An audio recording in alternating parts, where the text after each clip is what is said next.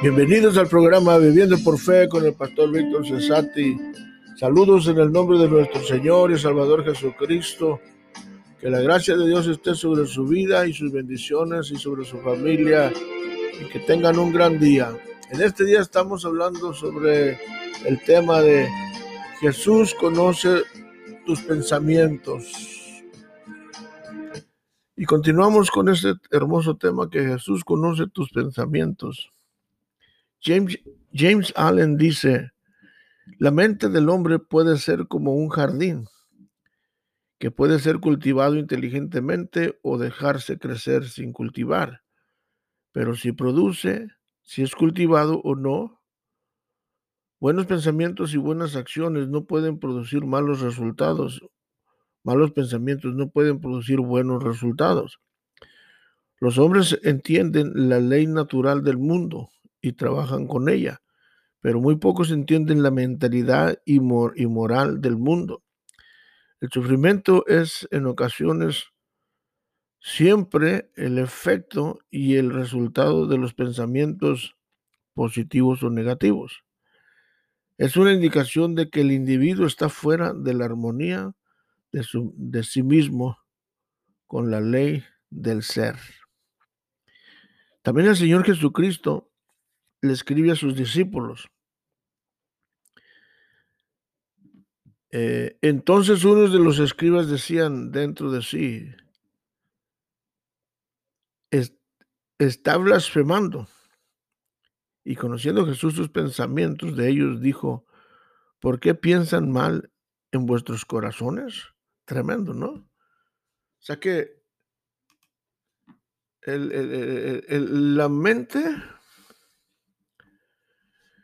es como un, podríamos decir, un, un, almacén que almacena todo lo que, lo que mira.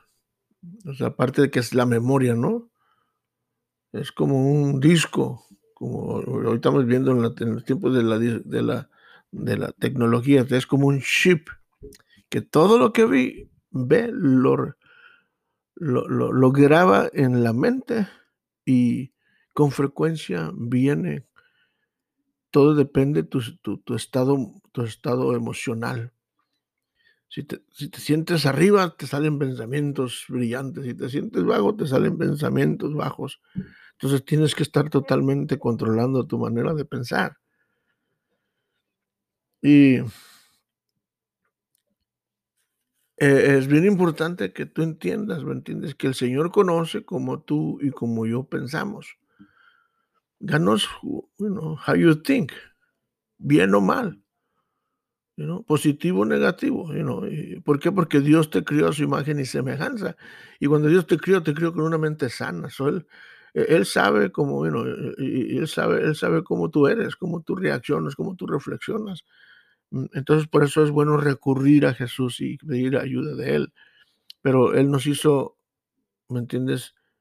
Con nuestro propio albedrío, donde tú puedes tomar tus propias opciones y, de ti depende la decisión que tú tomes y el resultado de lo que pasa. Ahora, lo que primero que miremos aquí es que eh, eh, vamos a mirar este versículo y vamos a, a mirar cómo es como Mateo, Mateo 9, 4, como la gente piensa, dice, entonces uno de los escribas decía dentro de sí, está blasfemando.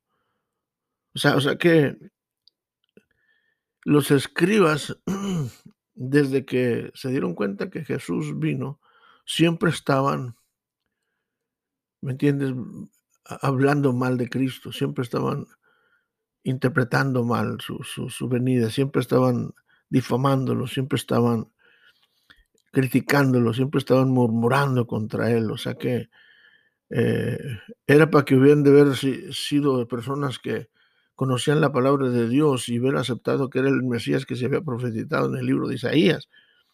Sin embargo, lo rechazan, ¿verdad? Entonces, pero lo tremendo aquí es que, el Señor Jesús, pues, you sabe, ¿verdad?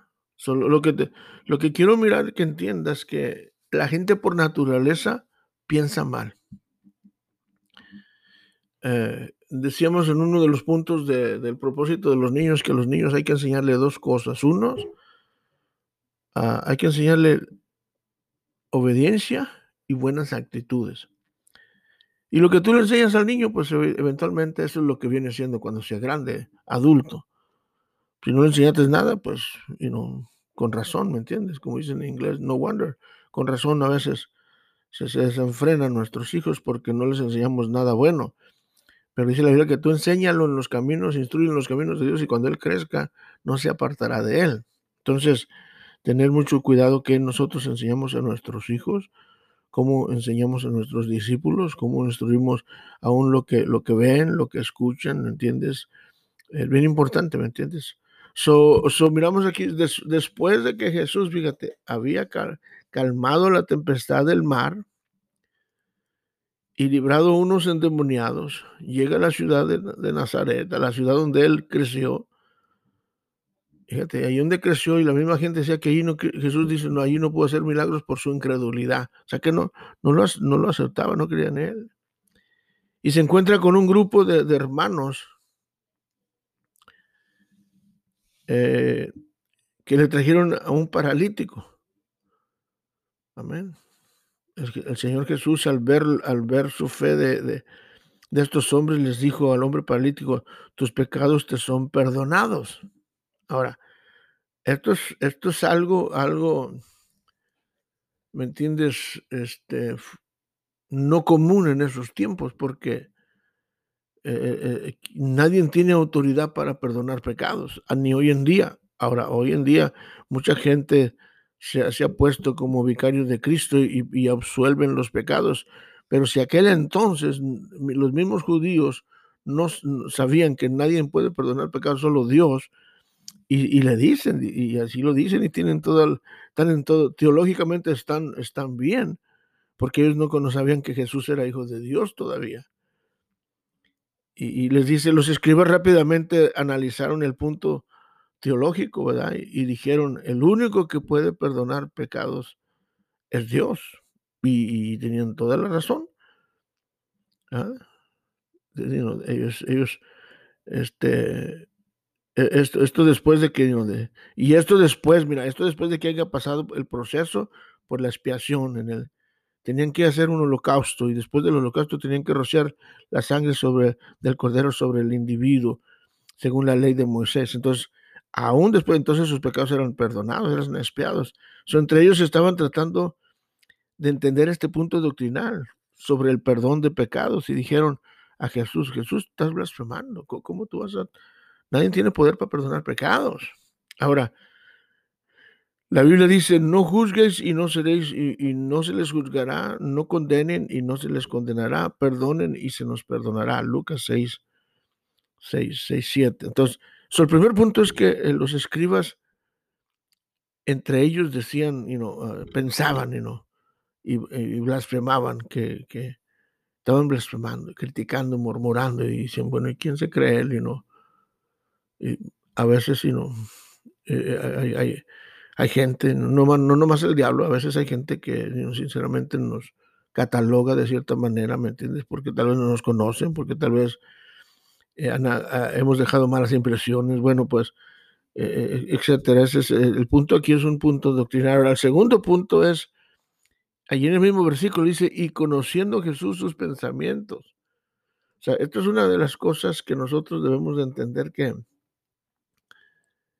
que, que Dios es, en inglés es all knowing, o sea, Dios todo lo conoce. Él es todopoderoso, Él es omnisciente, Él es omnipresente y Él es, eh, todo lo conoce. O sea que en, inglés es all knowing, Él conoce todo. Él, él es Dios, Él es el creador del cielo y de la tierra y todo lo que existe. todo lo que existe es porque Él lo hizo. So, Jesús siendo, mira, no solamente hijo de Dios o de, y hijo de José María, pero Jesús siendo Dios. ¿Me entiendes? Eh, si, tú lees eh, San Juan 4, 4.1, dice en el principio era el verbo que recibiera Jesús y el verbo era con Dios, que Jesucristo está con Dios, y lo dice, y el verbo era Dios, o sea, Jesucristo siendo hombre se hizo Dios, entonces, y, era Dios, o sea, se hizo hombre, siendo Dios hizo hombre, entonces, entonces, entonces, pero, pero siendo Dios tenía poder para perdonar pecados y no nomás perdonarlos, sino borrarlos al mismo tiempo, fíjate. So, Jesús discierne los pensamientos de los escribas y lo que ellos estaban pensando en su mente eh, crítica, en su mente analítica, en lugar de agradecer el, milagro, la obra que Dios estaba haciendo, que Jesús estaba haciendo en este hombre que, eh, ¿me entiendes?, era paralítico y era traído por los hermanos para que Jesús los sanara y les quitara toda esa angustia y dolor y, darle paz y propósito, ellos comenzaron a cuestionar la obra de Dios y a criticar y a murmurar. O sea que, y, tristemente, para toda gente, ¿me entiendes? Para toda gente, ¿me entiendes? Entonces, eh, eh, aquí está, el mismo Jesucristo está siendo criticado y murmurado, blasfemado, ¿me entiendes? Pero lo tremendo es que Dios conoce que están pensando y los, los reprende. Y, pues también, Él no les hace caso. Es algo tremendo que nosotros nos vamos a enfrentar en situaciones en la vida y lo único que tenemos es que ignorar lo que la gente dice, lo que la gente piensa, lo que la gente habla y escuchar, porque muchas veces cuando hablan tienen razón y, tal vez nos podemos edificar, pero si no, pues nomás ignóralo, ¿me entiendes?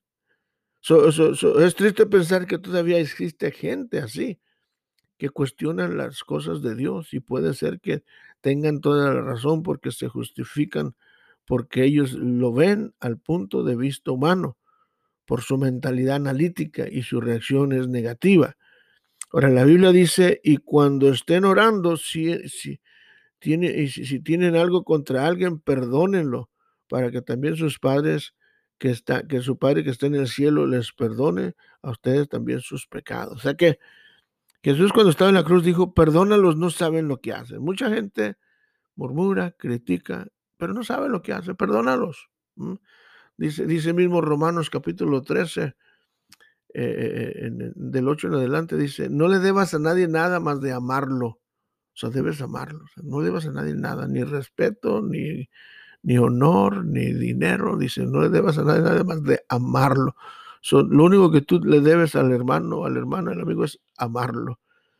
So, miramos aquí este punto, el tercer punto que piensa, dice, el, Señor les, les, les, los confronta y le dice, ¿por qué piensan mal en sus corazones?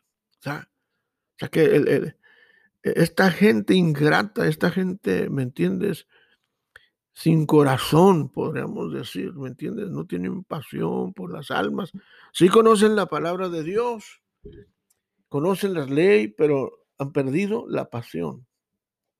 Han perdido el amor por las almas, ¿me entiendes? Por eso cuando Jesús empieza su ministerio y, dice que miró a la gente con compasión, porque estaban como ovejas que no tenían pastor. Y el trabajo de los escribas y los fariseos era pastorearlos ¿me entiendes? Los, sacerdotes, entonces era, era el cuidado pastoral, ¿me entiendes? Unos eran maestros, otros eran, eran sacerdotes y su trabajo era, bueno, cuidar el rebaño, pero dice que ya, ya, ya no tenían pastoral, la gente no le importaba, ¿me entiendes? El, pastorado, ya se habían perdido la, visión, habían perdido el corazón por las almas. Se les dice, dice, ¿por qué piensan mal en sus corazones? Entonces Jesús confronta y, les dice por qué piensan mal. O sea, que no tiene, es como decir, eh, eh, a, veces como podríamos decir, solamente la gente ociosa piensa mal. Para que no tienen otra cosa que hacer. La palabra mal es un término que, que, se que define al diablo. Él es el mal. Esto significa que estos hombres estaban pensando pensamientos diabólicos porque decían, este blasfema. La blasfema era contra Dios, no contra los hombres que traían al paralítico, pero el Señor Jesús lo reprende con autoridad, definiendo, defendiendo, les dice, ¿por qué son tan ingratos que no ven la situación de este hombre que no puede caminar y usted, y usted está bien y sano? y no pueden desearle lo mejor a este paralítico. Casi les dicen, no sean hipócritas, ustedes son intérpretes de la ley y salen con esta tontería y no tienen compasión, en otras palabras, no tienen corazón por la gente menos afortunada. Los perdonó. Y Jeremías, fíjate, en el Antiguo Testamento Jeremías, él define el corazón desde antes, se refiere a la persona que a veces que no tiene corazón y dice, engañoso es el corazón más que todas las cosas y perverso. ¿Quién lo conocerá? Qué, qué triste, ¿no? Qué triste que, que, que, que haya gente o que, caigamos en este error de, de tener un corazón, ¿me entiendes? Mediocre, un corazón de piedra, un corazón entenebrecido, un corazón de, odio, de rencillo, un corazón amargado, un corazón, eh, este, un corazón, este, este, aquí nomás, pues, este, triste, amargado, sin, sin, sin, deseos. Entonces es muy importante que nosotros examinemos nuestra vida y que nosotros reflexionemos y que busquemos la voluntad de Dios. ¿Qué es lo que Dios quiere hacer? ¿Me entiendes? Jesús dice en la Biblia que Jesús vino para sanar y salvar lo que se había perdido. Entonces, eh, eh, eh, tú y yo, ¿qué vamos a hacer? La visión de, de, alcance de victoria es que alcanzar al drogadicto, al borracho, al pandillero, al convicto, ¿me entiendes? Presentarles el Evangelio de Cristo, el amor de Cristo, disipularlos para Cristo y disipularlos con la visión y entrenarlos, que vayan a la escuela, que sean capacitados y enviarlos a plantar casas de recuperación, a plantar iglesias, eh, ¿me entiendes? Que sean pastores, que sean evangelistas, que sean misioneros, que sean músicos, que sean maestros, entonces, que sean líderes, ¿me entiendes? Poderosos, que hagan la diferencia, ¿me entiendes? Así como eh, antes estaban dispuestos a morirse por el diablo, ahora que estén dispuestos a morirse por Cristo, por la causa. Tenemos una causa y esa causa son las almas. Entonces tenemos que estar listos para pelear, ¿me entiendes? Por las, por las almas que se están perdiendo. So, eh, eh, este, si, si, si tú entiendes, mira, y estudias la ley de Moisés, si la ley condena, la ley castiga. Hoy en día, mentira, todavía los que viven bajo la ley guardan todos los preceptos refiriéndose a los diez mandamientos. Entre comillas los guardan porque no los pueden guardar. O sea que la ley es divina y el hombre es imperfecto, el hombre es mortal. Porque la ley no solo es la ley de Moisés, pero es la ley de Dios. Y ahora, hay una escritura en Mateo capítulo este, 22, 23, donde dice que, que los, los diez mandamientos se cumplen en, dice, ama al Señor con todo tu corazón, ¿ah? con toda tu mente. Y, y, dice, y este es el primero y más grande mandamiento. ¿Ah? Tremendo. O sea que es, bien, es bien interesante que nosotros sepamos, y dice, y en esto se cumple toda la ley, en, eso de que amamos al Señor. Y lo dice, ama a tu prójimo como a ti mismo, y en eso se cumple toda la ley. Dice aquí está, mira, Mateo 22, 37. Jesús le dijo, amarás al Señor tu Dios con todo tu corazón, con toda tu alma y con toda tu mente. Este es el primero y grande mandamiento. El segundo mandamiento es semejante, amarás a tu prójimo como a ti mismo. Y entonces vemos aquí, dice, de estos dos mandamientos depende toda la ley y los profetas. ¿Ok? Si amas a Dios, si amas a tu prójimo y amas a tu ¿Me entiendes? Entonces estás cumpliendo los diez mandamientos, pero la gente no, no, no ama a Dios, la gente no ama a su prójimo, ¿me entiendes? Sino, eh, o sea que no toda la gente ama, o sea que no, no, no, ni la persona más perfecta, ¿me entiendes? Puede cumplir con esto, con amar y amar a Dios y amar a su prójimo. Siempre, siempre estamos cortos, sino siempre estamos cortos, siempre fallamos. Por eso vino Cristo. Entonces, pero nosotros tenemos que esforzarnos, ¿ok?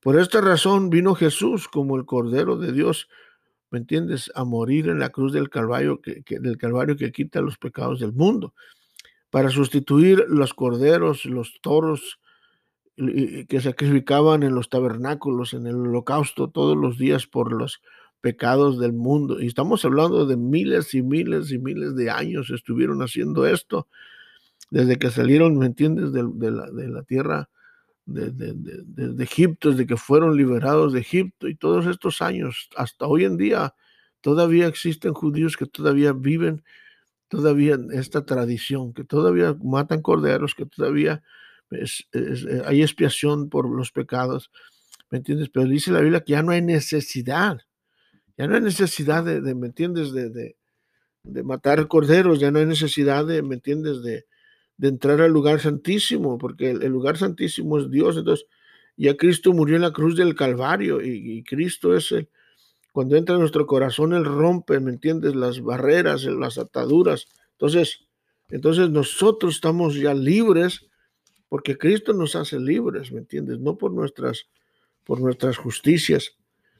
El, autor a los hebreos en el capítulo 7, él, es, él explica, él explica aquí 7, 7, 7, 22, dice, mira, aquí habla, dice, por tanto Jesús hecho fiador de un mejor pacto, mira, eh, y los otros sacerdotes llegaron a ser muchos debido a que por la muerte no podían continuar. Mas este, refiriéndose a Cristo, por cuanto permanece para siempre, tiene un sacerdocio inmutable. O sea, él no comparte sus, su sacerdocio, su gloria con nadie. Por lo cual puede también salvar, dice, perpetuamente a los que a él se acercan, viviendo siempre para interceder por ellos, porque tal sumo sacerdote nos convenía. Sumo sacerdote, que es Cristo, es el único. Él es el único sumo sacerdote. Mira, dice, santo, inocente, sin mancha, apartado de los pecados hecho más sublime que los cielos. ¿Quién hay en este mundo? Nadie, hay, solamente Cristo. Que no tiene necesidad, mira, de cada día, dice, como aquellos sumos sacerdotes, de ofrecer primeramente sacrificios por sus propios pecados y luego por los del pueblo. Por, por esto lo hizo una vez para siempre ofreciéndose a sí mismo. Porque la ley dice, mira, la ley constituye, mira, dice, sumos sacerdotes a hombres, a débiles hombres, pero la palabra de juramento a la ley dice, al Hijo hecho perfecto para siempre. Entonces, aquí tenemos, Cristo es el, Rey de Reyes, Señor de Señores, Él es, Jesucristo ocupa los tres grandes ministerios del Antiguo Testamento, profeta, sacerdote y juez. Fíjate. Entonces, e, él viene siendo el, último y primer profeta del Nuevo Testamento. Y ya después tenemos la palabra de Dios. Y él, es el, él, ocupa el lugar del sacerdote, donde él entró a la presencia de Dios y, él murió en la cruz para limpiar nuestros pecados. Este, tenemos aquí otra escritura, ¿me entiendes? Entonces, Cristo es el único que muere, que, puede llevar todos, todos los requisitos para ser mediador. El, apóstol San Pedro escribe, sabiendo que fuiste rescatados de vuestra manera de, manera de vivir, vuestra manera vana de vivir, la cual recibisteis de vuestros padres, no con, no con cosas corruptibles, como, como oro o plata, sino con sangre preciosa de Cristo, como, nos, como un cordero sin mancha y sin contaminación. Está hablando de Cristo. O Cristo entró al lugar, ¿me entiendes? Él, fue al infierno y le quitó las llaves al diablo. Y Cristo es el sacerdote de sacerdotes, ¿me entiendes? Y él entró al lugar santísimo, entró directamente al cielo. Y allá al cielo, entró a, la presencia de Dios y, aún dice la Biblia que está sentado a la diestra de Dios intercediendo por nosotros y además tenemos al Espíritu Santo en nuestro corazón. So, Dios, Dios, Dios está, ¿me entiendes? Este, al tanto de nuestra vida y, y Él conoce, ¿me entiendes? Lo que tú estás pasando, ¿me entiendes? Eh, eh, he is all knowing, Él es, Él todo conoce, Él todo lo sabe, ¿me entiendes? Él todo lo sabe, Él todo lo, lo puede y Él todo lo alcanza. Para Dios no hay nada imposible. Entonces nosotros tenemos que tener, siempre tratar de tener nuestra conciencia limpia, ¿me entiendes? Porque Dios nos puede rápidamente discernir estamos pensando, ¿me entiendes? Entonces debemos de pensar lo mejor tanto de uno mismo como de los demás y, tan, y debemos de pensar, ¿me entiendes? En grande, como hay, ciertos temas, ¿me entiendes? Porque eh, aquí el, eh, próximamente estamos, estamos este, este, trabajando con este libro, se llama Como piensas serás, ¿me entiendes? O sea que como piensas tú serás. Si tú piensas que vas a cambiar, tú vas a cambiar. Si tú piensas que vas a ser un pastor, vas a ser un pastor. Si tú piensas que vas a ser un, hombre de negocios, tú vas a ser un hombre de negocios. Si tú piensas que tú vas a salir adelante, tú vas a salir adelante. Si tú piensas que tú vas a escalar, tú vas a escalar. Si tú piensas que vas a tener éxito, vas a tener éxito. O sea, o sea, o sea que entonces, entonces Dios conoce lo que tú piensas. Ahora, Dios quiere lo mejor para ti y para mí. Entonces, como este leproso, ¿me Este leproso viene ¿me entiendes? Sino este, este, perdón, este, este, este, este hombre que trajeron los, los, los ah, discípulos, ¿me entiendes? Que estaba, que estaba enfermo, ¿me entiendes? Sino este lo, trajeron a, a, los, a, los, discípulos, ¿me entiendes? Y, y, y, y, el Señor rompió las cadenas, ¿me entiendes? Este paralítico que no podía caminar. Entonces, eh, eh, el Señor se compadeció de él y, sus discípulos lo trajeron, no nomás para que lo sanara, sino lo trajeron también para que fuera como un testimonio, una evidencia de que Dios todo lo puede y también pues eh, para poner en, en su lugar a los escribas y los fariseos que no creían en Jesús. Y conforme iba pasando, la gente iba creyendo en Cristo. Muchos Muchos se estaban salvando, muchos estaban siendo sanados, muchos venían a los pies de Cristo. Eran miles, miles de personas que venían a los pies de Cristo por cuando estaban mirando la gloria de Dios. eso es lo que, y siguen todavía, todavía, mira, después de dos mil años el Evangelio se sigue predicando. ¿Y quién alcanza victoria? Nosotros miramos milagros todos los días. Miramos hombres y mujeres venir atados a las drogas, al alcohol, a la prostitución, y, ser liberados en un abrir y cerrar de ojos.